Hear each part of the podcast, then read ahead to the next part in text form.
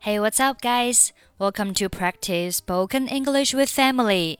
欢迎收听和 Emily 一起练口语，我是 Emily。上一节课学习了如何询问以及回复工作进展，今天来学习如何催促工作进展。我只能再给你两个小时。I can only give you another two hours.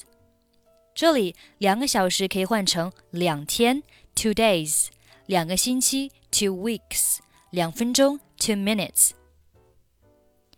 你得在午饭时间之前给我。I need to have it by lunchtime。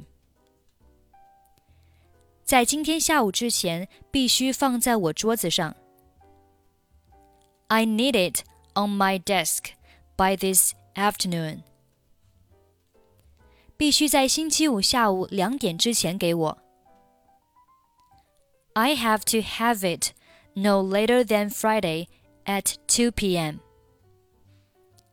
你必须在明天之前把它完成。You have to have this done by tomorrow.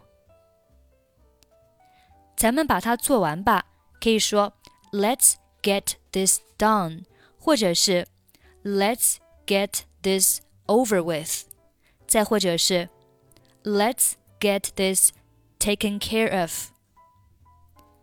咱们休息一下吧。Let's take a break。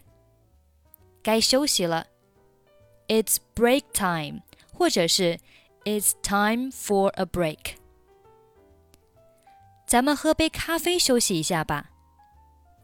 Let's take a coffee break。 我得出去拉伸一下腿。I need to get out and stretch my legs。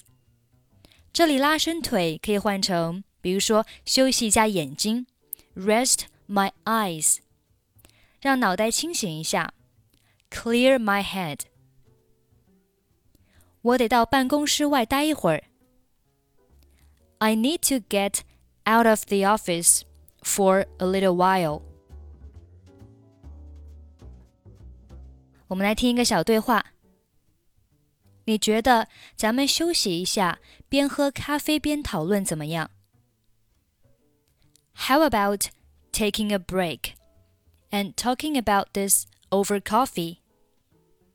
好主意。我们盯着电脑，并没有什么进展。Sounds good.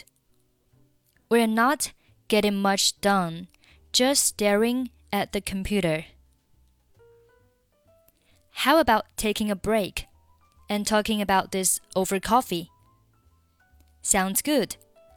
We're not getting much done, just staring at the computer. Okay, that's pretty much for today. 想要参与本期节目的跟读版本以及语音打分，欢迎您关注微信公众号“英语主播 Emily”。在公众号里回复“节目”两个字即可加入。I'm Emily. I'll see you next time. Bye bye.